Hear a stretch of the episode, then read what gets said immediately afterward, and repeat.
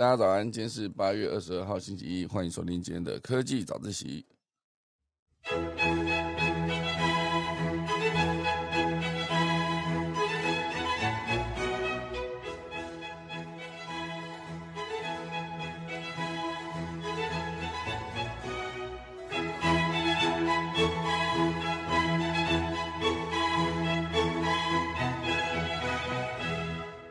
好的，今天科技早自习第一大段呢，会跟大家分享呃，NCC 大转弯宣布暂缓数位中介服务法的公听会。好，原则上说起来，就是整个法案都要先暂停了，因为真的引起太多争议了。包括台湾有三大的数位协会也同步发声，呃，就是阻止这件事哦，希望草案不要匆促上路。所以这是现阶段第一大段会跟大家聊到，就是数位中介法现阶段暂停了。第二大段呢，会是一个台湾非常优秀的新创啊，二零一五年成立的哈好，它是一个线上课程为主的一个创业团队。经过了七年呢，他们现阶段哈准备在九月打造百平的创作者基地，把所有的目标从土 C 端变到土 B 端哦，所以希望能够让学习这件事情要变得更好啊，这是他们一直以来的核心的理念。第三大段呢，会跟大家聊到一个台湾新创的故事哦，它其实讲的是一个打包神器。你在呃收行李的时候，如果可以收到真空，就可以节省更多的空间，然后就可以装更多的东西。所以这个非常小七百克的微型呃打包神器，接下来跟大家分享。钟声过，开始今天的科技早自习喽。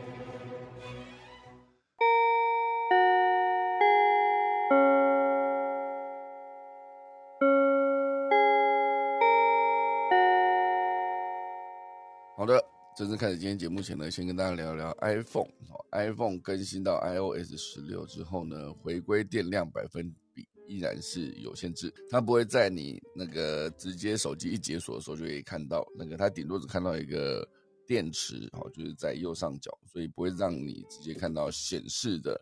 那个数字是多少。好，比如说我就很常喜欢看说它到底是剩百分之七十一，还是剩下百分之五十一。因为这个七十一跟五十一在呃这个电池上面其实显示是差不多的，就是我觉得啦没有差到太多。嗯，可是如果说你有七十一帕的电，跟你有五十一帕的电，其实你自己内心的安全感是不一样哈。虽然说现阶段那个剩余电量百分比之前都有，不过现在很多人希望它可以再回归这件事情呢，显然是没有哈。所以接下来这件事情呢，就是这个没有百分比的设计，这个遭到很多人批评了。我就是本来在刘海的两侧，你就已经不够空间显示那个呃剩余多少电，就是百分比这件事。而现在改进过后呢，就是用白色显示电量啊，随着电池消耗呢，白色部分减少，所以这件事情呢，就是你没有办法看得很清楚哦。所以以 Apple 来说，如果说你真的要在那个电池呃的空间里面。显示出一个数字，哈，就百分之多少的数字，其实它是看得到的，它是可以做到，就是一个数字压在那边，因为 Android 就在这件事情上比较呃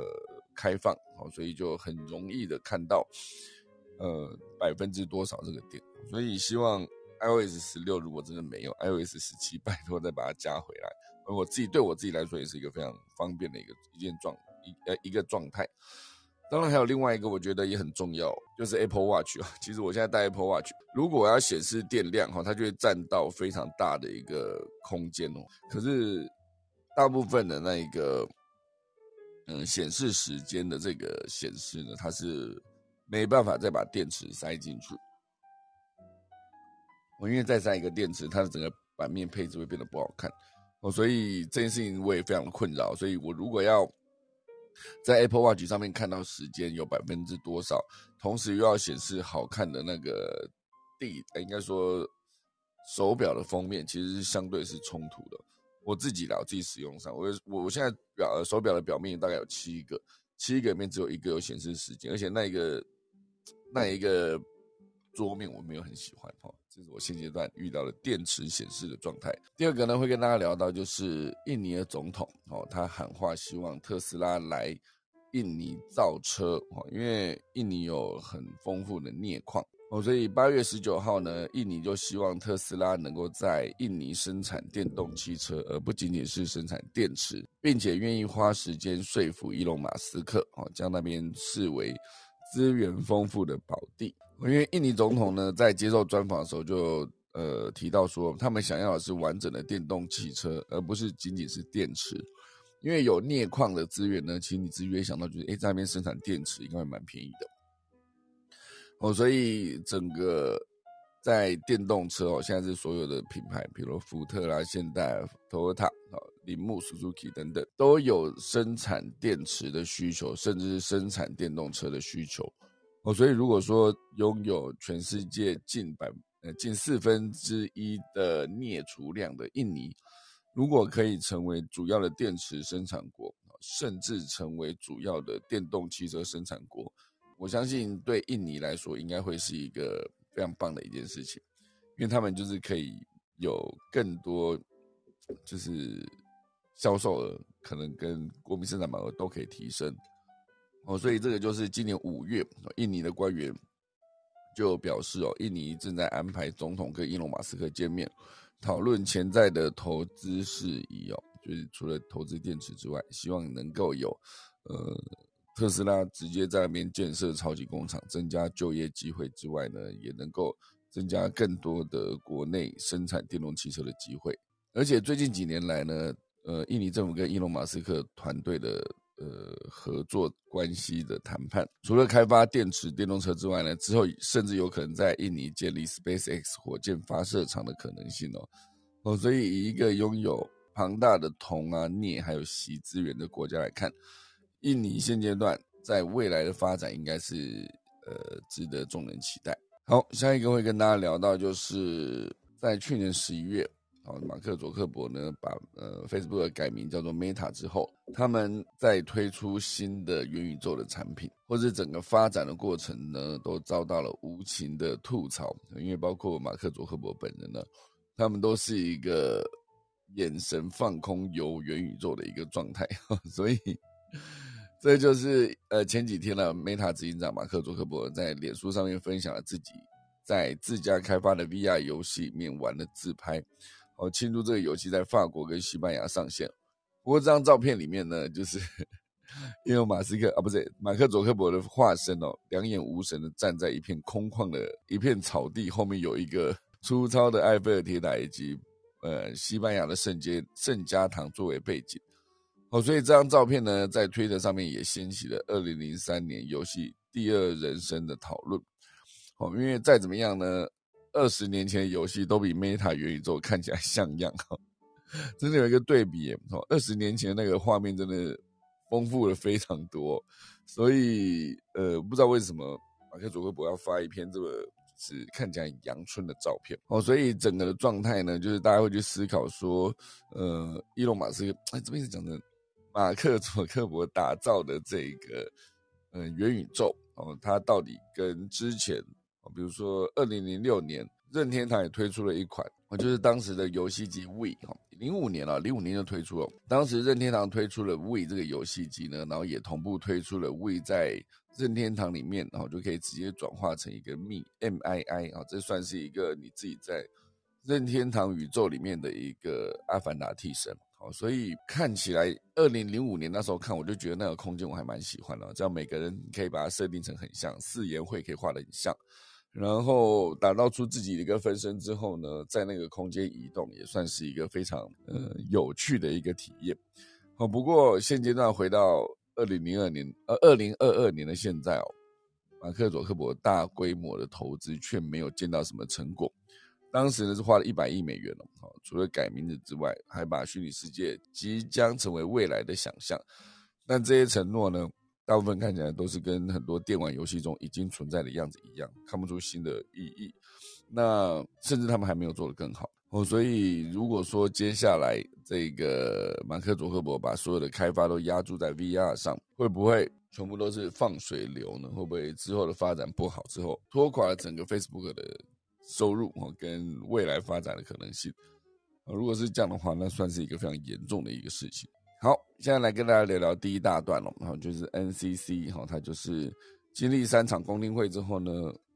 呃，他们在八月十九号宣布暂缓办理今年的数位中介服务法草案公听会，待各界意见讨论厘清之后呢，再行办理哦。这一则新闻，如果说你是这样子的方向去聊的话，因为在中央社，它就是宣布暂缓数位中介服务法的公听会。那在联合报，我今天看到联合报上面的标题上面直接写说，呃，选前哦争议太大，判选后再重新上来讨论哦。所以选后再议这个概念有没有感觉是，哎，你现在这个东西争议很大，的，你选前不敢弄嘛，就是选后你就不会有争议了嘛？我的意思是哦，所以。以一个标题这样下下去，你就会觉得，对于政这个政府，你会去思考说，他处理某一件事情的时候，他真正想做到的，一定任何一件事情一定都是有表面的意义跟私底下真正深层的意义嘛。如果说这件事情在选前争议很大，哈，担心选票的问题，哈，就先不拿出来讨论。可是我觉得任何一件事情都不应该以选票来讨论因为有些时候你在做一件事情，这个决定可能是。当下不适合，可是为了长久以后的发展，它其实必须做的。那有些事情是当下是适合，可是对长久发展是完全不好的一个状态。我不确定这个数位中介服务法是属于哪个，它有可能是当下觉得很糟糕，未来以后也是很糟糕，就完全是一个不应该存在的一个法案。哦，所以当它是因为选票考量的时候，大家可以去思考一下。难道在选举权你可以去制衡人的手段就是那张票？选举后就没有了吗？如果说真的是这样子的话，那这样子对于整个所谓民主制度来看，它真的就是一个以前在讲选贤与能嘛。啊，现阶段你选上之后呢，可以无上限的去做任何自己想做的事情。反正那个法案立下去的时候，没有人在意，没有人在乎，没有人在意。哦，所以这一个数位中介法呢，如果说它一旦之前按照他原本的草案去通过的话，那你要管这东西可多了哈，就是包括五大类的平台，比如说 Meta 就脸书哈，还有 YouTube 等有效使用者两百三十万以上的平台，可能被纳入指定线上平台服务提供者好的这个管管理。如果违反单一义务呢，最高可以开罚新台币一千万元哦。所以这个你去管一个中介者这件事情。它根本就不存在于这个国家里面，哦，就比比如说母公司不在，好像 YouTube 的母公司哦，它其实是在加州西谷嘛，Facebook 其实也是，Google 其实也是。那你去管一个这样子的公司，跟如果你要管，比如说像 D 卡、像期末拍卖好等等这些在台湾的公司成立的，感觉是你必须要管的东西，跟你管到这么多外面去，哈，比如说 YouTube 上面去的时候，其实这上礼拜我有聊过了。我觉得这件事情现在还可以再拿出来聊的感觉，就是关于选票这件事情，或者是把这件事情再往外放大看了，到底有哪些东西是选前觉得哦这个东西对选票影响很大，我们选后再来做，所以会不会到最后就是民主制度有一个直接等号，就是就是选举以选票拿到手为唯一考量。我觉得选前你可以随便讲嘛，任何话都可以讲。之前提到了二零二五年的飞鹤家园，现阶段看起来剩下三年不到哈。就剩整个二零，呃，剩二零二三、二零二四，就二零二五了，剩三年不到，百分之百是不可能完成的哈。可是当时这件事情对于大家投票是有没有帮助呢？有，我觉得大家如果在呃资讯不对等的情况下，你就觉得核能是一个完全必须被淘汰的东西，显然是不切实际哦。因为台湾是一个能源本身呃就非常匮乏的一个地方，你要有足够的电哈，就必须。在很多个有害的选项里面去选其中一个，你可以不用火力发电没关系，可是你要用核能去补足这个洞，你要去用风力发电，去用水力发电，哦，去用任何的太阳能等等，都是相对没有那么实际的。所以到现阶段呢，台湾发电最大宗还是以火力发电为主。而且如果说你在电力就是吃紧哦，就是大家都拼了命的开冷气的夏天这个时间，你需要更多的电的情况下呢，是不是就只能用那个烧更多的煤，好啦，做发更多的电，然后排更多的有毒气体，我所以整个天空动不动就紫爆哈，红爆，就是非常的天空非常的脏，应该说空气非常的脏。我这样谈下去，其实有很多东西可以聊了，因为我觉得所谓的政策这件事情呢，必须是。要经过监管的话，就是如果受影响的情况下，所以如果说以像现在这一个这个中介法很明确，就是有几个那个协会，他可以直接站出来就是反对，我这边有三大数位协会，哦，就包括呃台湾网络及电子商务产业发展协会 TIEA，哦，这成立蛮久。台湾数位媒体应用行销协会 DMA，这里其实也是很久。然后还有一个是台湾数位平台经济协会，这三大数位协会呢，联合发出声明，去指出数位中介服务法影响范围极大，而且纳管对象、行为定义全部都非常的模糊，冲促上路呢，只会使所有数位服务业者无所适从。哦，所以他们可以站出来直接反对这件事情。可是当初的那一个。前瞻计划没有直接的可以有一个人站出来反对，或者有一个像类似这一次的哦，就是三大数位发展协会直接站出来反对。那如果说没有这些明确的一个谁，比如说 前瞻计划到所有到未来是所有人都背债，我们的下一代就是背债背的更多哦，就先把钱用掉嘛，举债给年年轻人给下一代，我们下一代真的很惨啊！仔细想一想。一出生就背债，而且对未来他们的工作环境是非常不友善的。因为这么多年来，师资薪资负成长，然后整个经济又一直通膨，所以以这一次你可以看到这个数位中介服务法案，因为争议太大，哈，选前就暂缓，可能选后直接又给你继续。所以大家可以去思考一下，所谓民主自由这件事情，它到底背后的代价是什么？哦，你可以有，呃，当然是每个人都一票嘛，这一票代到底代表是不是一样的意义？因为毕竟所有投票结果是要所有的人哦共同承担的嘛，哦，所以如果说今天就是真的你投票选出来的所谓的议员哦，所谓的立委，他们要做任何事情哦，到底是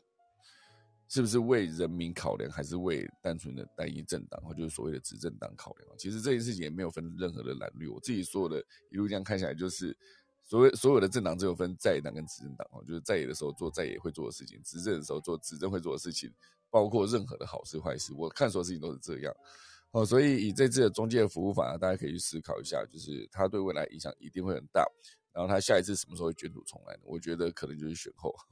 所以选前这件事情可能就先暂缓，也有某种程度上有点试水温的感觉。就是诶，如果这丢一个这么夸张的法案呢，这么这个这么基本上已经是你要把它比照成对岸在做网络的长城管理，其实是接近的哈。就是他管的东西其实范围实在太宽了。就如果台湾要变成这个样子，其实大家可以去思考一下，想象一下哈。好，这边既然讲到数位的发展，我觉得可以快速跟大家聊一下。传统的广告呢，分成好几种哦。你可以分电视上面的广告、广播上面的广告，然后纸本上面的广告，然后就刊物嘛哈。然后现在还有就是数位的，应该说就是户外的广告哦，比如说大型的看板啊，比如说高速高速公路旁边的堤坝。我觉得这么多的广告都应该说这么多的媒体尤其会投广告的媒体，为何家外的广告会成为数位时代下持续成长的传统媒体？它甚至是连 Netflix 都在投的哦。因为你去投那个呃任何一个其他的啊，比如说投在电视上、投在手机上面，现阶段呢是所有的消费者隐私权意识抬头。哦，所以大家在投广告的时候，就是不太想要用那种，比如说我最近刚讨论到那个要去巴厘岛玩，哈，就他马上投一个巴厘岛的相关的旅游的消息给我，啊，比如说我要买电动脚踏车，就马上投一个电动脚踏车的广告给我，就是这种感觉非常非常的不舒服。如果你有意识到的话，哦，所以会不会到最后面大家就是我家外的广告，比如说一个荧幕看板或者是高速公路上面的 T 坝，它其实都有机会。可以导入数位技术，然后协助业者精准锁定目标族群，这件事情是连户外都可以做得到的。所以，他可以判断经过那边的呃郊外广告，啊，就是所有的民众受众们，因为郊外广告优势就是受众广嘛，而且互动性高，而且还可以解决隐私权的问题。哦，互动性高这件事情就是借由播放互动游戏式广告，哈，就比如说你在上面真的对这一只。在呃某一栋大楼上面哈，就是有一只猫咪哈，就是在日本非常红的那只猫咪是在一个转角的荧幕上面哦直接出现，所以它会是一个看起来好像真的生活在那边，因为它的立体这件事情做得非常的好哦，所以你可能会更愿意跟它互动。那增加这样的互动呢，对于这种郊外广告来说，其实就是依然是它优势所在，毕竟它解决了隐私权的问题，所以这个是要跟大家分享的其中一个内容。好，第二大段。第二大段呢，会跟大家聊到就是哈好这间公司哦，我觉得非常厉害。它之前呢是继消费者跟企业端之后呢，哈好在九月正式进军校园端，目标就是要推广到两百间学校，让学校成为全新带来益助的新通路。哦，所以学习这件事情呢，大家可以思考一下，就是 两百年前，哦，甚至也不用讲到两百年前了，一百年前了，整整一百年以前，所谓的学习跟教室跟当时啊，如果说以私塾来看，一样就是上面一个老师，哦，底下坐了一排学生哦，一排一一整班的学生，然后每个人拿着书啊，老师讲，学生听，好，就这样子。经过了一百多年后的现在，哎，教室一。一模一样，完全没有改变哈，顶多就是老师写的黑板可能会多了一些数位的东西，比如说数位的黑板，你可以直接在上面画线，可以直接在那边找到连接播放内容都可以有，当然那个成本比较高，所以学习这件事情呢，呃，一路走来大家都是念了这么多年的书嘛，就是会把学习想得很严肃，好像只是为了满足父母的期待才叫做学习哦，所以现阶段呢，好，他们想要做的事情就是在线上，就是线上开课。你真的有兴趣，对这堂课有兴趣，或者你真的很想学，你就来学。学了以后，你直接付费之后呢，还可以跟老师有一个，比如说交作业，跟老师讨论作业这一个过程。所以它就会比，比如说认真讲，你想要找的任何的教材啊，比如说呃，不管是区块链啊，不管是投资理财啊，不管是任何一种技术，学瑜伽、学运动等等，它其实在网络上面都可以找到免费的内容。可是有些人他在学习的过程中，他就很想要找人问嘛，因为有些问题你要是自己找不到解法过不去，你可能就一直卡在那边。所以这时候如果有一个老师的存在，你可以透有透过呃这个交作业啊，跟老师直接去做互动讨论，他其实就有机会让你有学习的更深刻哦。所以整个教育部目前为止的新政策呢，就是包括生生有平板，每一个学生都必须有一个平板。所谓的“一零八课纲”的探索学习啊，讲到“一零八课纲”又是一个问题哦，就是所谓的课纲现阶段到底是谁决定它的真假？所以一个教育可以影响一个世代啊，其实我们这个世代已经证明过了哈。你在学习的过程中，如果他教你，呃，台湾地图是怎样，大陆地图是怎样，哪边属于哪边，已经非常根深蒂固的有一个想法在那边。除非你在整个过程中有去思考、去找别的东西。所以，如果再讲回来，现阶段新的教材。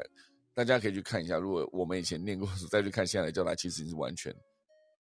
看不太懂的，因为很多东西都完全改变了，包括历史哦。好，所以这件事情，历史永远都是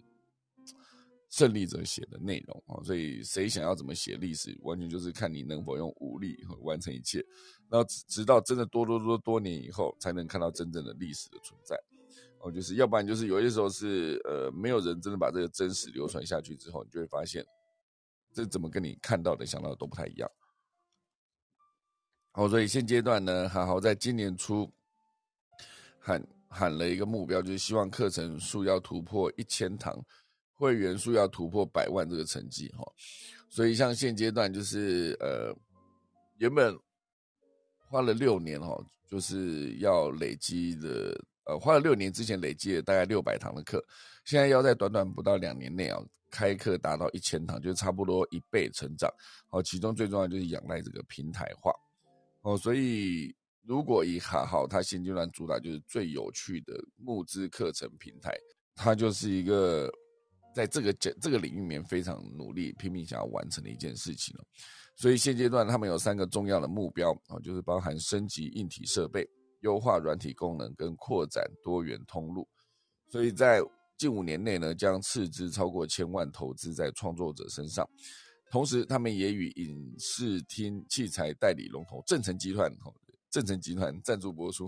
就是启动了一个百平新基地的打造计划，希望能够透过这个盖一个新的教室，哈，应该说新的录影摄影设备、摄影棚，可以让更多的老师，哈，更多的也不单单。因为我觉得老师这件事情其实已经越来越笼统了，就是现在这个时代，就是每个人都可以成为你的老师哦，哪怕他只是在某一件事情的观点上有他自己独特的一个见解，他都是应该是一个老师般的存在。就是现在可以每个人都去尊重每个人的专业，你就可以学到更多的东西哦。所以在线上学习这件事情，在未来来看，它绝对只会多不会少哦。就像前 Google 董事总经理简立峰所说的。现在的小孩需要什么样的教育？答案很简单，是终身教育 所以学习这件事情，并不是离开学校之后就把它丢在一边了。这件事情我自己非常有感啊，因为我自己在学校毕业之后，一来我还不知道自己到底想要做什么工作，等我真的确定自己要做什么工作的时候，比如说我现在对呃，就是我在做最大档的时候，发现我对喜剧很有兴趣，后来当了编剧之后，发现写剧本非常有趣，那后来也当了导演。当然，那时候写的编剧是以当天的节目短的单元为主，它是一个没有连贯性的。不过我现阶段非常有兴趣，就是写一个长的剧本。这件事情就是在我学习的过程中，我现在就是买了一大堆书，就是猫起来翻来看。因为每翻到一个章节，或者每翻到一个重点，它其实真的都当下马上可以利用到我自己的剧本创作上面。后，所以终身学习这件事情，大家可以仔细的思考，这个是一个每个人都必须关注的一件事情。它到底有没有机会？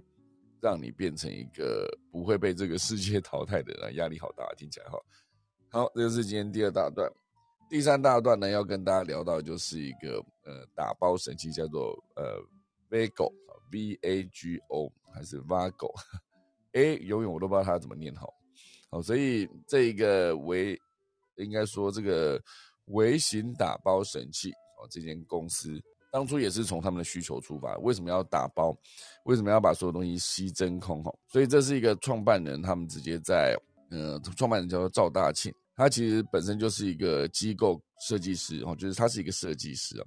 所以他有一次在国外饭店要收行李的时候呢，他想说要做一下真空嘛，就因为自己在家里做真空很简单，就是直接拿吸尘器去吸哦，翻过来吸就可以了，就可以把那个真空吸起来。但是他在国外饭店要收行李的时候呢，他跑去柜台借吸尘器，但是柜台不知道他们吸尘器要干嘛，所以就搬了一台工业用的超大型的吸尘器。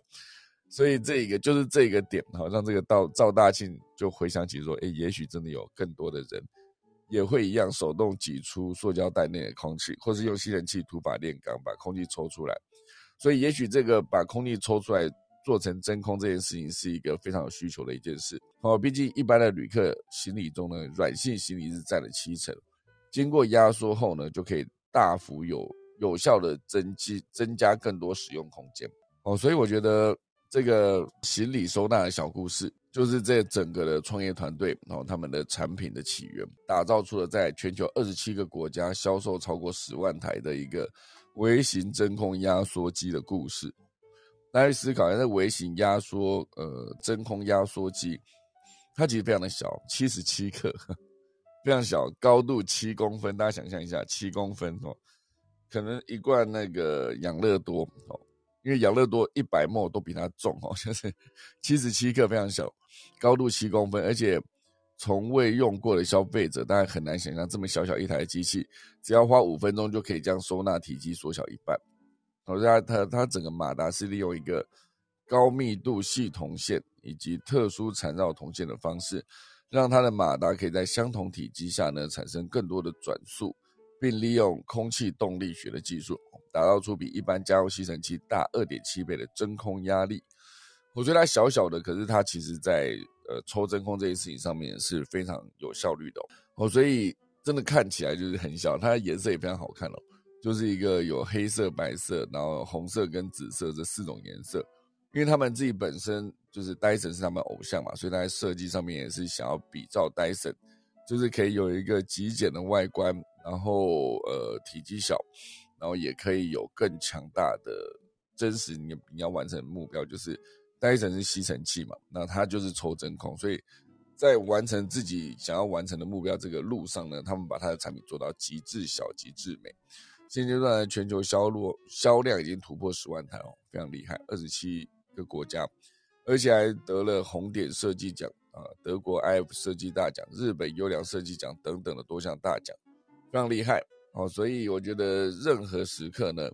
你只要关注到你自己有遇到什么问题，甚至是你的周遭有什么问题还没有被解决，那你其实就是商机的所在哦。所以我觉得以创业这件事来看，永远都是为了解决问题的存在，不是为了帅，不是为了酷，也不是为了赚钱哦。所以大家如果发现你生活周遭有什么问题还没有被解决，它其实有没有可能就是一个很好的商机呢？好，跟大家分享农民力。今天是八二二啊，也是农历的七月二十五号，那是武德神武德侯神主公的千秋啊生日哈。今天宜嫁娶祭祀祈福求事出行出火拆卸修造啊，祭盖屋开光礼法掘井做灶好，以上就是今天的农民历，准备来打下个钟喽。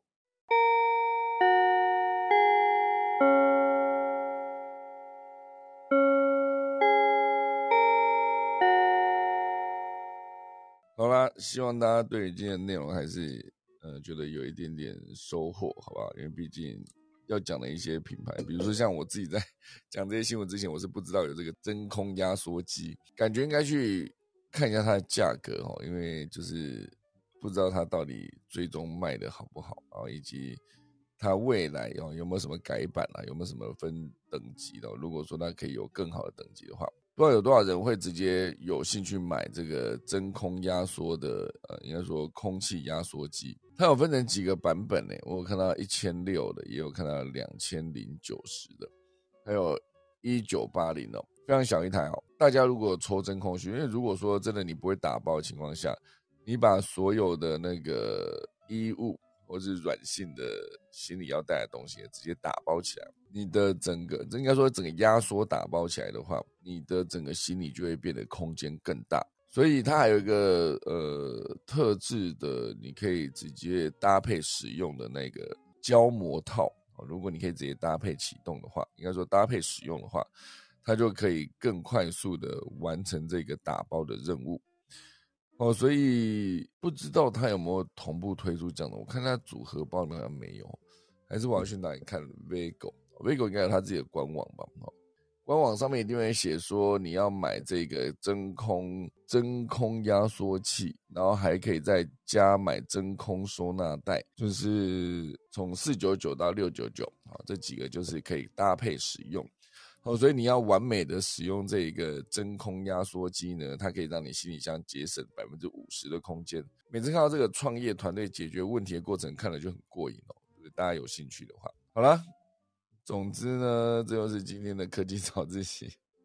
希望大家有所收获，好吗？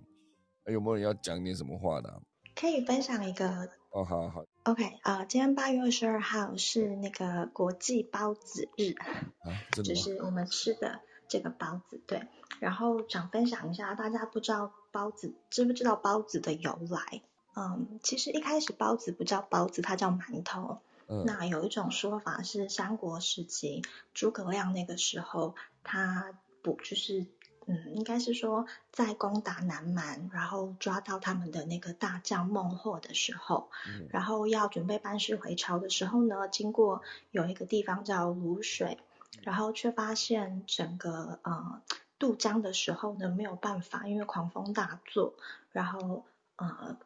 就他就问了那个孟获说，或不好意思，问了那个孟获说为什么？那孟获就跟他讲说是因为。呃，战争的关系，所以很多战亡的士兵没有办法回家跟家人团聚，所以他需要呃，就是四十九颗人头 来祭江这样子。那后来诸葛亮就出了一计，说都已经死伤这么多了，他就命厨子用面，然后和成呃，就是像馒头像头的这个形状，然后里面是有包料的，然后所以有人就说。呃，是因为这个典故，所以才发明了呃包子这种食物这样子。那跟大家分享一下，这就是包子的由来。然后今天是国际包子日。国际包子日好像也没有什么打折哈，国际就是它没有什么活动嘛，就是卖包子应该要知道一下这件事啊。对，这就刚好是因为它其实很酷的地方，很妙的地方是它是二零一七年在。美国这边，呃，为了要好像通让大家更了解东方亚洲的文化，然后呃，是一个在芝加哥的一个中餐厅，他们跟当地的那个政府做申请，然后一起把这一天定做为国际包子日这样子。嗯，OK OK，好的。其实馒头那个故事，我当初在看《三国演义》的时候也很有印象。跟我这个跟 B B 讲有点不一样，就是他在呃包子，应该说他在问人家事情的时候，那个《三国演义》里面写的就是他是问他自己的将领，是问孟获。因为孟获就是他七擒七纵去打了南蛮，那时候去就是在那那场仗其实打得很辛苦。那你说那好几场那一段时间打仗其实打得很辛苦，虽然每一场仗都赢啊，可是自己带过去的蜀国士兵是确实死掉很多人，所以他才有了这个用馒头来代替人来献祭的这个过程。果然让那个水就可以让他们安呃平安的度过这就是当时那个故事。嗯，感谢 Vivian 的提供了。可是我现在搜寻搜搜寻搜寻国际包子日找不到哎，我想要看有没有更多的细节，这样觉得好像没有写包子日，这要去哪里找啊？啊，我可能打的是英文的，它是写就是 National Bao Day，因为。呃，国外他们好像没有把包子特别作为一个英文的名称，而直接用 B A O 来取代，就是包子。嗯嗯。然后，因为就像您刚刚说到，就是呃孟获那个，就是因为他有人说，嗯馒头，因为那个馒其实本来是蛮族的那个蛮，嗯，所以就是跟这故事是有相关。那后来就有说。嗯，他们为了要区分，就是馒头跟包子，就说有包馅的把它改名为包子，然后没有包的就是馒头这样子，或者也有人说是馒头，就是本来有人说是慢是声声慢的慢，没有心字旁。对，嗯，了解了解，好的，感谢啦，因为我我到时候去查一下这个，他所以他后面这些新闻上面没有写说他们什么活动啊，还是其实东方这边没有没有人在过这个节啊？也有可能东方人没有在过，因为其实呃北美这边它有很多这种安排的，就是或者是特别会提到的这些国际日，很多时候我觉得是可能一个家庭的活动，一个互动，或者是说像我们会在电台或者是呃甚至有些 podcast 也会提到，那就是可能学校啦或者是呃家里面会做一些活活动，像其实最近大家不知道有没有在 IG 上有看到说哦要请大家拍他们看。到或是天空的照片，那刚好也是响应，因为八月十八号是国际摄影日，所以就是好像可能现在蛮多这种不同的呃国际的一些什么什么日这样子，然后可以有一些心得，大家可以做分享。OK OK，感谢感谢，好，我再去查查看好了，感觉蛮有趣的。既然它是被创造出来的节日啦，就觉得应该可以去研究一下它后续到底可以有什么样的发展。好的。那我们来看看还有谁想要分享任何的内容呢？如果没有也没关系哦。现在时间来到八点九分，那可以先准备打下个钟，跟大家说再见喽。